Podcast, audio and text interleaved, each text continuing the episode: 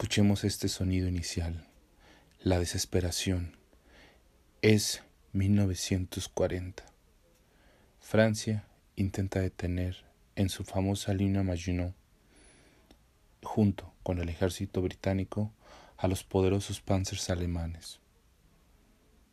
Poco tiempo después, en un viejo vagón de tren, en ese vagón donde fue ridiculizado el ejército del Kaiser Guillermo II, Hitler ridiculizó a la Francia de Vichy, una Francia que se vio postrada e inmóvil ante el poderío nazi alemán. Para Francia significó no solamente la derrota militar, sino la humillación. Para 1940 París era nazi. Las banderas ondearon.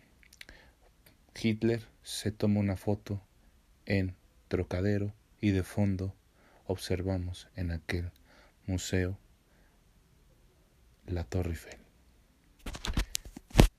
En aquellos días no solamente se combatían las armas, se combatía por sobrevivir, por vivir y por pensar.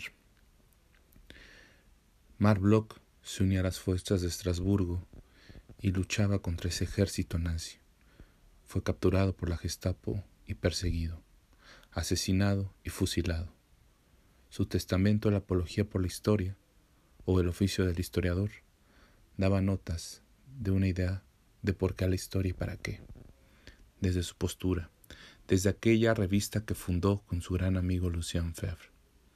Por su parte, Lucien, años después, 1953, publicaría sus combates intelectuales que realizó con su gran amigo y compañero de pelea, de lucha y de idea, Mark Bloch. En aquellos años, 1940, un joven estudiante de historia, Fernand Brodel, iniciaba o llevaba a cabo una de las obras más ambiciosas de la historiografía, o llamémosla así también, de la historia de Europa. El centro de su investigación no era un gran personaje, no era un rey, tampoco era la sociedad, era algo más ambicioso. Para Fernand Brodel, el eje de su investigación era el mar, el mare nostrum, como lo llamaron los romanos, el mar Mediterráneo, el corazón de Europa, ese corazón que vio nacer y morir al gran imperio español, al poderoso ejército veneciano, a la gran expansión islámica, el, el mar que no solamente fue el lugar de intercambio de ideas, sino fue el centro comercial más importante e incluso civilizatorio, si lo ponemos en palabras de Fernando Brodel, de todo Occidente. El Mediterráneo, o el mar Mediterráneo, como así lo llamó Fernand Brodel, fue para él el centro de su investigación, de sus discusiones, pero se dio cuenta que era innecesario o que era insuficiente el pensamiento que irradiaba de solo la historia, y la historia entenderla como un proceso único. Debía estar acompañado de muchas cosas, entre ellos, como ya lo habían hecho sus maestros, de la economía, de la política. Se debía entender el pensamiento como una estructura. La historia no puede entenderse aislada. Por ello, en su gran libro, El Mediterráneo y el mundo mediterráneo, en la época de Felipe II, planteó una ambiciosa misión explicar en el reinado de Felipe II cómo se transformó no solamente Europa, cómo el Mediterráneo se amplió a otros sectores. Por primera vez, la expansión española viraba a otros mares, el Atlántico en particular. Ya estaba en el mapa América, ya estaba la Nueva España, ya estaba el poderoso virreinato del Perú, ya había muchas cosas. Pero Fernán Brodel intentaba sobrevivir. Pegado en papeles, en documentos, intentaba sobrevivir aquella, aquella guerra. Se refugió en la visión de otra guerra, en la guerra de los años de la Armada Invencible frente al poderoso o el inicio del poderoso ejército británico. Felipe II frente a Isabel. Isabel o Elizabeth I. La lucha del protestantismo contra el catolicismo. La lucha que definió Europa a partir del siglo XVI y XVII. Ahí está Fernando Brodel. El día de hoy vamos a hablar, o este podcast, estará enfocado en uno de los libros claves de Fernando Brodel. No hablaré del Mediterráneo, pero sí hablaré de uno de los libros que compiló todo su pensamiento y que para él fue fundamental, la historia y las ciencias sociales. Y hablaré inicialmente en cuatro etapas, en los cuatro capítulos que él dividió, en las cuatro secciones, cuando él dio su conferencia a ingreso a la Escuela de Altos Estudios en París y, después de la guerra, se volvió el historiador más importante, el segundo a bordo, después de Lucien Febvre, de esa famosa Escuela de los Anales o de la Revista de los Anales. Demos comienzo a este hermoso pensamiento que Fernand Brudel nos brinda.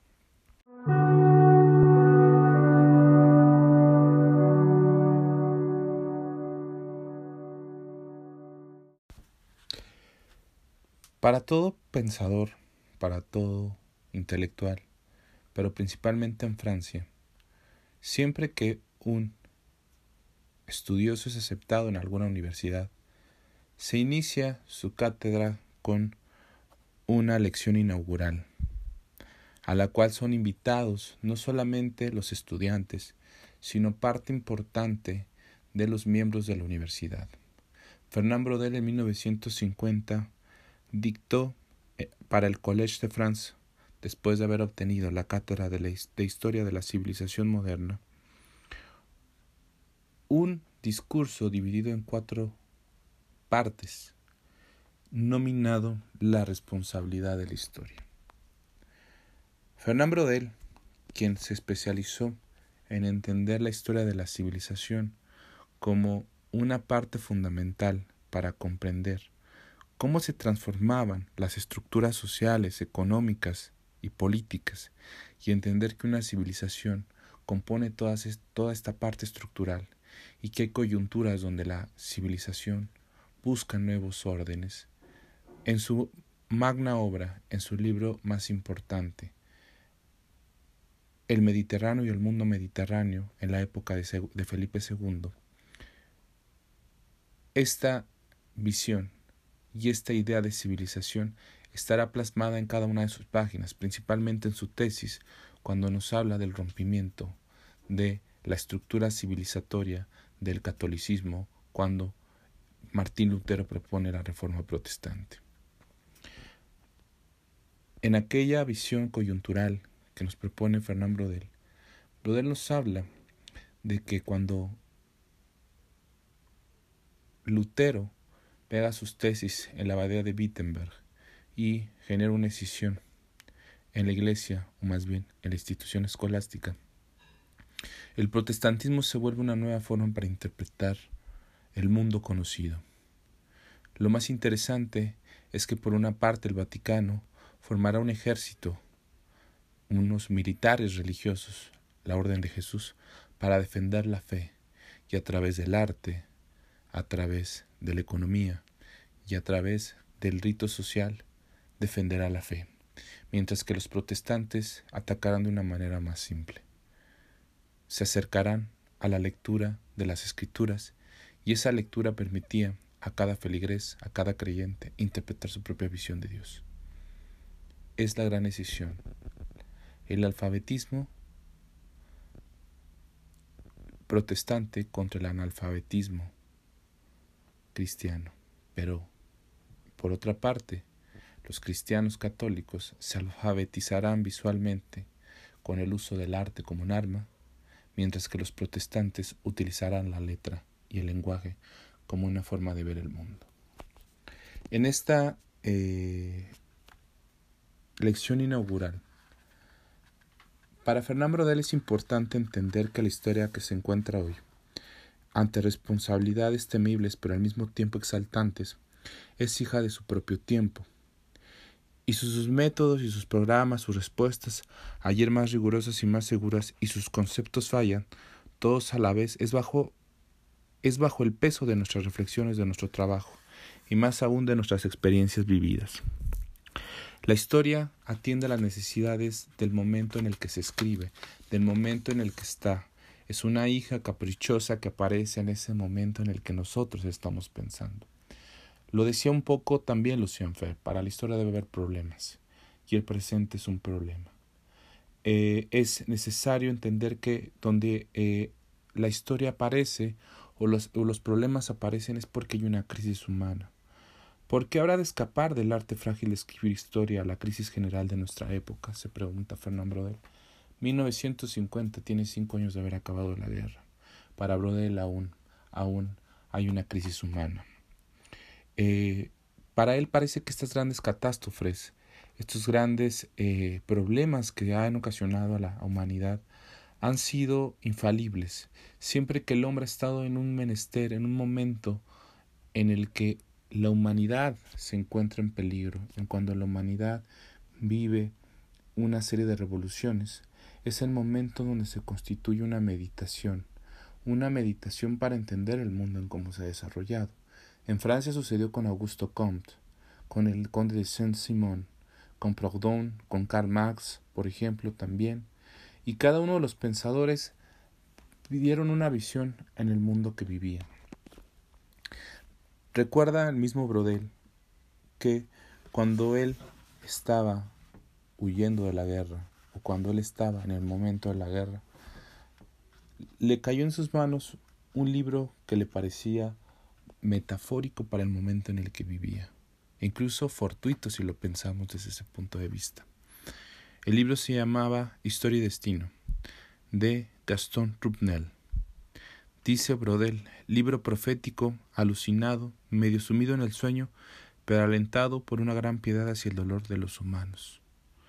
Más tarde, el gran autor me escribía, comencé este libro en los primeros días de julio de 1940. Acababa de presenciar en mi pueblo de Gravy-Chamberty el paso por la carreta, carretera nacional de las oleadas del éxodo, del doloroso éxodo, las pobres gentes, los coches, las carretas de las carreteras, todo mezclado con tropas, con soldados sin armas. Ese inmenso pánico, eso era Francia. En mi vejez, a los irremediables infortunios de la vida privada, venía a añadirme los sentimientos del infortunio público, nacional es eh, una anécdota que le cuenta Rupnel a Brodel. Historia y destino en el momento del éxodo francés, donde los rostros callados, silenciosos y llorosos veían la derrota de su Francia querida. Ahora, para Brodel, para el momento en el que está dando esta conferencia, es fundamental entender varias cosas, que al momento que ha evolucionado las ciencias sociales y que ha evolucionado la ciencia, ha evolucionado la historia. Y si estamos en un nuevo mundo, ¿por qué no hay que hacer un por qué no hay que pensar en una nueva historia? Yo hoy también lo pregunto, ¿por qué si no estamos en un nuevo mundo, en el mundo pre, post que vivamos, me refiero al pre y post COVID, Estamos en un mundo donde la salud ha sido fragelada. ¿Por qué no pensar en una historia nueva? ¿Dónde es el destino de los hombres o dónde va el camino de los hombres? Y cómo hoy vamos a empezar esta idea de tiempo a partir de estos momentos tan críticos y caóticos en los que nos encontramos. Para Fernand Brodel, sin lugar a duda, había un referente y se acuerda muy bien de sus primeras clases. También la sacó a colación eh, Lucien Febvre y Marc Bloch, aquel libro elaborado por Charles Victor Langlois y Charles Segnovos, La Introducción a los Estudios Históricos, obra que eh, buscaba darle al historiador las armas necesarias a finales del siglo XIX, principalmente este libro se publica en 1897, para acercar al historiador más a entender la verdad o el quehacer del historiador, acercarlo a la verdad. esta verdad tan, tan rica que el historiador busca, que se empeña en encontrarla. Es muy bello y quisiera narrárselos. El ejemplo que pone Brodel frente a esto. Dice, imagínese un pintor, un paisajista. Piénsenlo así cuando lo estén escuchando. Ante él, árboles, casas, colinas, caminos, todo un paisaje apacible. De la misma manera se presentaba ante el historiador la realidad del pasado, una realidad verificada, desempolvada, reconstruida. De ese paisaje nada debía escapar al pintor, ni esos matorrales, ni ese humo, no omitir nada, pero sí, algo. El pintor olvidará su propia persona porque el ideal sería suprimir al observador, como si hubiera que sorprender a la realidad sin asustarla, como si la historia tuviera que ser captada fuera de nuestras reconstrucciones, en un estado naciente, por tanto en bruto como hechos puros. El observador es fuente de errores. Contra él la crítica debe permanecer vigilante. El instinto natural de un hombre en el agua, escribía muy serio Charles, Charles Victor Langlois, es hacer todo lo posible por ahogarse. Aprender a nadar es adquirir el hábito de reprimir los movimientos espontáneos y de ejecutar otros. De la misma manera, el hábito de la crítica no es natural. El trabajo histórico es un trabajo crítico por excelencia. Cuando alguien se dedica a él sin haber protegido previamente contra el instinto, se ahoga. ¿Qué quiere decir toda esta metáfora? Eh, para personajes como Charles Seinovos y Víctor Langlois, no, el historiador no puede ser un crítico, no puede dar opinión. Debe ser un pintor parcial, que se debe eliminar a sí mismo. Qué difícil que un pintor que pinta paisajes tenga que borrar su propia visión. ¿Cómo pintaría el paisaje? Porque finalmente él está parado frente a ese paisaje. ¿Qué está intentando pintar? Podemos pensar si lo ponemos en los pies de un historiador. ¿Qué pinta? Lo que observa, lo que imagina, lo que cree del paisaje? Pasa mismo con el historiador. Cuando tenemos el hecho bruto lo tenemos que pensar, cómo entenderlo, cómo verlo, cómo observarlo, no solamente a través de la lectura, sino a través de la reflexión, del pensamiento, de la imaginación. Esa imaginación que nos ayuda a recrear. Si no imaginamos, si no recreamos a través de nuestra mente, ¿cómo podemos acercarnos a esta realidad? ¿Cómo podemos acercarnos a explicar? Para Fernán Broder era fundamental. La historia es crítica, no podemos escapar de ella. Y el espíritu histórico es básicamente crítico. Por eso, para estos pensadores como Brodel, como Marc Bloch y como Lucien Febvre, la historia no podía esfumarse del mismo hombre, porque es hecha por el hombre, para el hombre y por las necesidades del hombre. Era difícil, por supuesto. Si se pensara que eh, para el momento en el que está pensando Brodel y dando esta gran lección inaugural, se piensa, ¿es un oficio justo? Sería la pregunta que yo le haría a Brodel, o que quizás la estoy utilizando de lo que él mismo nos dice. ¿Es complicado? Tendríamos que hablar de estas eh, eh, esencias humanas. Para muchos, nuestro oficio hoy parece firme, parece un trabajo ya más eh, solidificado, pero nos deja muchas certidumbres todavía. Es decir, muchos conocimientos, pero también muchas incertidumbres. Eh, tendríamos que seguir pensando muy fácil cuál es ese terreno. ¿Por qué? ¿Qué terreno es el de la historia? La historia es un terreno sólido. Todo pensamiento humano basa su pensamiento en la historia. Incluso la ciencia, para proponer una nueva teoría, propone un nuevo mundo. Y en ese nuevo mundo hay un mundo antecedido. Si pensáramos en la, en la teoría de la relatividad de Einstein, primero había que regresar. Einstein tuvo que leer a Newton y a través de la lectura de la historia de esta ciencia, de la propuesta de Newton, pudo llegar a nuevas veracidades. Lo mismo los científicos actuales. Hoy lo que estamos haciendo y lo que vivimos es esto. A través del pensamiento histórico solidificamos una visión del hombre. Es nuestra, nuestra parte fundamental de humanos. La historia es la raíz del ser. Sin ella estamos perdidos.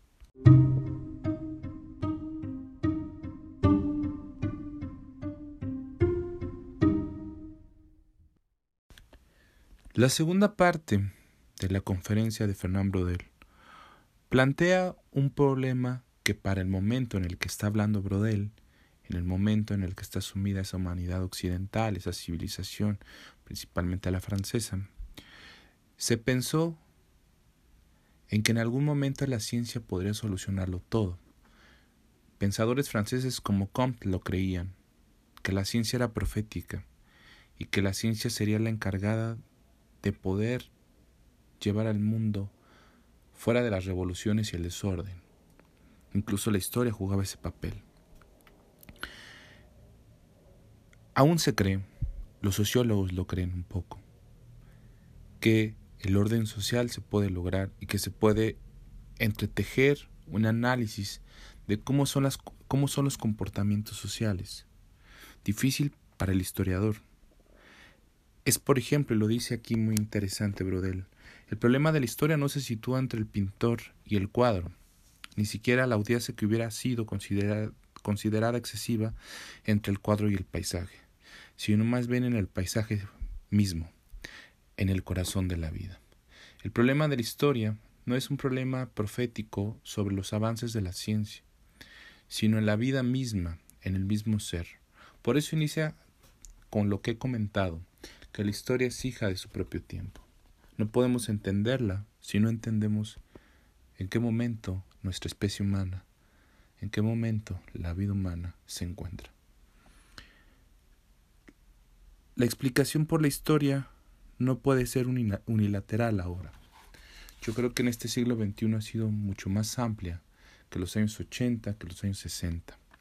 Sin lugar a duda, eh, los problemas que se han visibilizado por primera vez problemas como la migración, los problemas de género, los problemas de colonización incluso aún, los temas de la demografía, de la técnica, de los avances tecnológicos e incluso de la digitalización son problemas que ya están dentro del pensamiento histórico. Para Brodel lo fueron cuando hizo su libro tema de la demografía, la civilización, la economía, fueron para él temas que volvieron más rica su narración, su investigación, pero más compleja su historia. Incluso en algún momento Brodel junto con Lucien Febvre decían que había que hacer la historia total, donde se incluye a todas las ramas de la genealogía, de la demografía, de la sociología, la economía, incluso la ecología, una historia que abarcaba todas las ciencias físicas y ciencias sociales para explicar el desarrollo del hombre. Pero difícil es este planteamiento porque eh, a pesar de ello se vuelve más complejo. Estamos ampliando la, la telaraña y los caminos se vuelven medio oscuros. Sin duda, y eso creo que es lo más vital de este, de este gran eh, pensador, es el agregar sin, eh, sin tapujos, eh, la parte más o fundamental de otras ciencias, que sin lugar a dudas sin ellas no podremos entender el pensamiento humano o no podremos entender al hombre a través del tiempo. Habrá que iniciar, y es para él, eh, que no solamente se entienda al individuo, sino a la sociedad. Los hombres hacen la historia, no la historia también hace a los hombres y modela su destino. La historia anónima, profunda y con frecuencia silenciosa, cuyo incierto pero inmenso campo se impone ahora abordar. La historia nos hace, nos genera. Pensemos en aquellos hombres, ¿no? En aquellos hombres que la guerra los modeló, que el tiempo los cambió y que por ello es importante entenderlos. Piensa eh, en Fernand Brodel en un momento. ¿Qué momento la historia general se entrecruza entre muchas situaciones. Ya no hay una historia general, a pesar de que se entrecruce, tampoco hay una historia universal. No hay una historia donde hay un héroe, donde él tome la batuta y cambie el mundo. No hay una historia de ilusiones donde el juego es monótono, como una partida de ajedrez. No hay piezas en este juego, hay, hay hombres. Por eso dice Fernán Brodel, nuestra labor consiste precisamente en sobrepasar este primer margen de la historia. Hay que abordar en sí misma y para sí misma las relaciones sociales. Entiendo por relación realidades sociales. Todas las formas amplias de vida colectiva, las económicas, las instituciones, las arquitecturas sociales y por último y sobre todo las civilizaciones, realidades, todas ellas, que los historiadores de ayer no han ciertamente ignorado, pero que salvo excepcionales precursores han considerado con excesiva frecuencia como tela de fondo, dispuesta tan solo para explicar o como si quise explicar las obras del individuo excepcional en torno a quienes se mueven al historiador con soltura. No podemos entender la historia sin sus realidades sociales, sin entenderlas a sí mismas y para sí mismas, sin entenderlas en toda su amplitud, cómo entendemos nuestras relaciones sociales, por ejemplo, en nuestro entorno familiar, y cómo esas relaciones sociales de nuestro entorno familiar repercuten en el entorno más amplio de nuestra comunidad o de nuestro país. Platicábamos un poco de ello en sesiones donde pensamos cómo está afectando eh, estas realidades sociales en tiempos de COVID que dónde está dañándonos familiarmente y cómo nos está dañando como colonia, como municipio o como delegación o alcaldía y cómo nos está dañando como país. Eh, hay que entender que el tiempo es un instante y para Fernando Del, creador de esta forma de, intervenir eh, el tiempo, o más bien no de intervenirlo, de contemplarlo así, el proceso de largas duraciones, es para él una forma de comprender con mayor claridad un proceso. No podemos hacer tajos de manera eh, tradicional como se hacía, ¿no? Platicamos, hay divisiones de manera tradicional que se han hecho en la historia, edad antigua, edad media, edad moderna y edad contemporánea.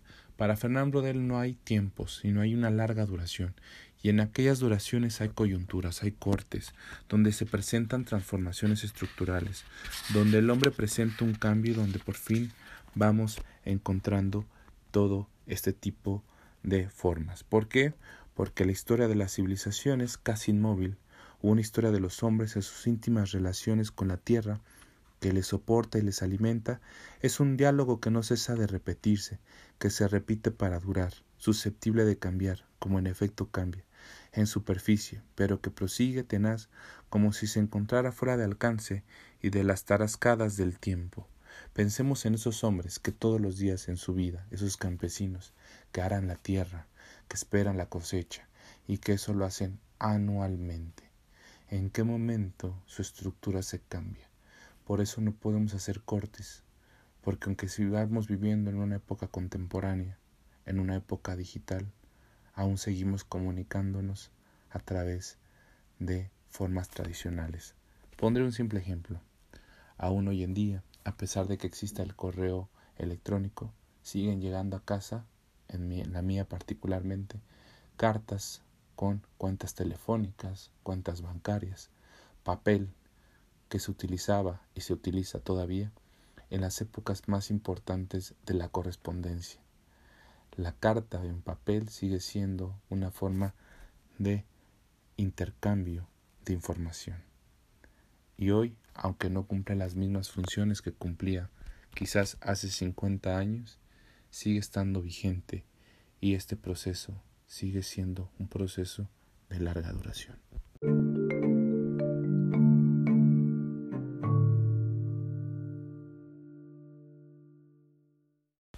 Para Fernando Brodel, la tercera parte de esta lección inaugural trata de comprender o de mostrarnos cuál es la herida mortal de un proceso histórico, cuál es su coyuntura, cuál es la forma que corresponde encontrar esos destinos estructurales de una civilización. Si bien hay un problema muy grave que es estar ubicado. nos pone el ejemplo de la crisis florentina. Florencia está en Italia. Bueno, lo que hoy es Italia. En ese momento era una república independiente. Vivió uno de sus problemas más grandes, una serie de crisis que eh, generó eh, una serie de problemas financieros en esta zona. Para buscar esta eh, crisis, habría que entender cómo se relacionó la zona de la Toscana italiana, cómo se llevó el desarrollo comercial entre Francia y la Alta Alemania, para con Florencia y cómo empezó a perder dividendos. Y con ello también incluso pensar eh, que este tipo de crisis iba como un efecto dominó que no solamente eh, tenía que ver con esta crisis florentina con la falta de comercio con de los florentinos con los franceses con los alemanes eh, con el abandono de tiendas en la Toscana porque ya no eh, había esta producción y no podían venderse los productos. Y peor aún, ver un comercio que comenzó a bajar en la India, la China y en el Extremo Oriente. Estos productos cotizadísimos que venían de las famosas Indias que, a las que Colón intentaba llegar y que por supuesto generaba un grave problema.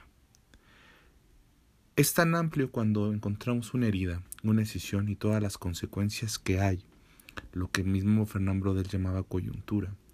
Encontrar cuál es el problema. Pero no es un factor único, no es un factor único de una región, es un factor que encadena muchísimos problemas y que va a buscar otras soluciones. Los dramas de la civilización buscan otros escapes y me llamo, y lo refiero a escapes a buscar otro tipo de eh, problemas. Pensemos en esta coyuntura del siglo XVI, en este problema que les he mencionado, en cómo el problema de la venta de vino en la zona toscana generó un grave problema en todo el en la región del Mediterráneo. Y generó que hubiera otras producciones.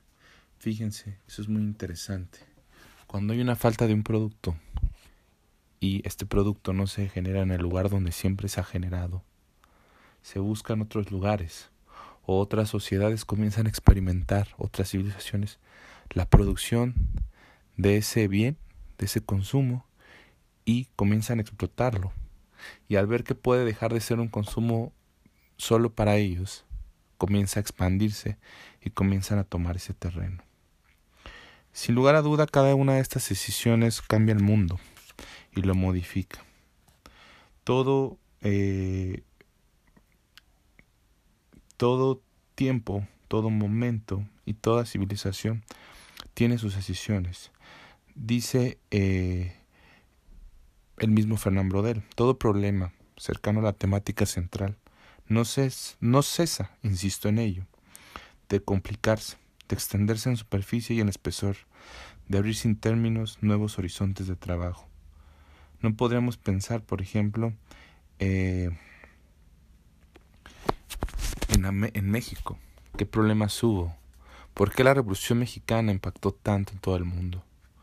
En el momento en el que el mundo vio por primera vez uno de los movimientos armados a gran escala, y que mientras asustaban los europeos, cuatro años posterior tendrían uno parecido, o peor, que fue la Primera Guerra Mundial.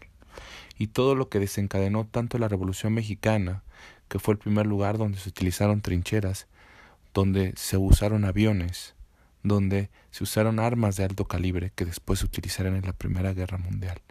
Todos estos puentes, estas decisiones, si pensamos en la técnica humana, son fundamentales nos llevan a entender no solamente un proceso local, sino ampliarlo a estas grandes duraciones y a ver cómo repercute en toda la civilización humana y cómo tiene estos intercambios. Eh, si abandonamos el terreno económico y de la técnica, si nos aventuráramos por el de las civilizaciones, si pensamos en esas insidiosas y casi imperfectas fisuras que en el curso de un siglo o dos se convierten en profundas grietas más allá de las cuales todo cambia en la vida y en la moral de los hombres, si pensamos esas prestigiosas revoluciones interiores, entonces el horizonte lento en abrirse pasos se amplía y se complica con más intensidad aún. Cuando empezamos a ver estas, estos cortes, piensa Brodel, comenzamos a entender con más complejidad, mucho más complejidad del pensamiento histórico. No podríamos entender los procesos inquisitoriales sin los movimientos de crítica a la Iglesia. No podíamos encontrar libros prohibidos sin pensar que de algún que la que la, la apertura de un lugar llamado América, de un lugar de una tierra desconocida, donde no se creía en Dios y donde ponía otra vez en tela de juicio la existencia de Dios, que se crearan nuevos libros para explicar el origen del hombre. Todas estas series y estas suertes de pensamientos, de transformaciones de la vida, de la vida no solo en Occidente, sino en América, sino la vida que se amplió a otros regodeos, a otros recovedos y a otras formas de apreciar el mundo, comenzó a generar estos cortes. Por ejemplo, este, este gran encuentro con el continente americano, como hoy lo denominamos, cambió para siempre Europa y tuvo que postular nuevas formas de entender el mundo. Toda progresión lenta se termina un buen día. El tiempo de las verdaderas revoluciones es también el tiempo en que florecen las rosas. ¿Qué tiempo? El tiempo, aunque siga siendo tempestuoso, sigue su curso y lo que sucede en un lugar como la Segunda Guerra Mundial, que desató Europa, propició que floreciera una rosa, es decir, sin la Primera y la Segunda Guerra Mundial, Estados Unidos no se hubiese consagrado como la potencia más poderosa del mundo.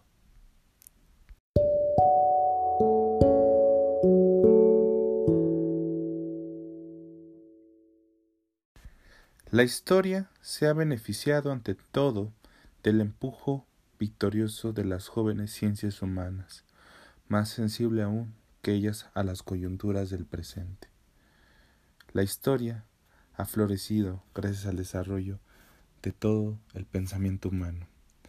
Pese a todas las formas del pensamiento que se han generado y a las otras formas de crecimiento, para Fernand Brodel el ejercicio de la historia tenía un nuevo camino. Ya no podía ser el mismo, a partir de que se abrieron tanto eh, las otras formas de converger las disciplinas humanas y integrarlas a entenderlas a través del pensamiento histórico o utilizarlas para entender mejor el desarrollo de la humanidad, se comenzó a ampliar la forma de entender el mundo. Hoy, por ejemplo, si pensamos en lo que nos decía Fernand Brodel en esta última parte de su eh, eh, sesión inaugural, podemos entender que una explicación del hombre social ya no solamente depende de verlo a través de esto que nos enseñaron en las escuelas iniciales, de reyes, de grandes hombres. No, ahora hay que entender el paso y el ritmo de estos individuos. Cómo podemos entender la sensibilidad de los hombres, de su pensamiento, de su forma de vida, de sus ritos, de sus celebraciones, de ver no solamente a la historia individual, sino a la historia social, y ver la dificultad que reside en ella para poder entender un tiempo, que no podemos dar explicaciones generales, que lo que debemos hacer es entender no solamente la vida de Lorenzo el Magnífico o Miguel Ángel, sino entender el contexto en el donde estos hombres se desarrollaron, y otros hombres ahí mismos que también tuvieron un gran regocijo y hablo de regocijo porque no solamente fue la victoria del arte y del hombre, fue la victoria de un momento fundamental en la civilización humana. Dice eh, el señor Fernand Brodel, para él, obras como las que hicieron sus colegas, las obras que hace él o realizó él durante su tiempo, son inspiradoras para un tiempo no hay consecuencias. Todos somos consecuencias de, conscientes del peligro que entraña una historia social. Olvidar en beneficio de la contemplación de los movimientos profundos de la vida de los hombres, a cada hombre brengando con su propia vida, con su propio destino, olvidar, negar quizás lo que cada individuo hay de irreemplazable, porque impugnar el papel considerable que se ha querido atribuir a algunos hombres abusivos en la génesis de la historia no equivale ciertamente a negar la grandeza del individuo considerado como tal, del interés que en un hombre pueda despertar el destino de otro hombre. Los hombres, incluso los más grandes, no nos parecen ya tan libres e indeterminados como nuestros predecesores en el oficio histórico. Ya no hay genios. Esto, y con esto cierra Fernando Brodel, debemos entender esta historia de hombres, no de genios, no de individuos, no una historia que se manifestó así, que se dio a comprender como una historia en donde el ser, estos seres geniales, dominan el mundo. No, no, es volver a entender que en esos hombres hay un tiempo y que ese tiempo ciertamente define a estos hombres. Como lo decía, a un Miguel Ángel y a un, Leonardo da Vinci los define su tiempo. A un Miguel Hidalgo, a un José María Morelos y Pavón los define el tiempo en donde están.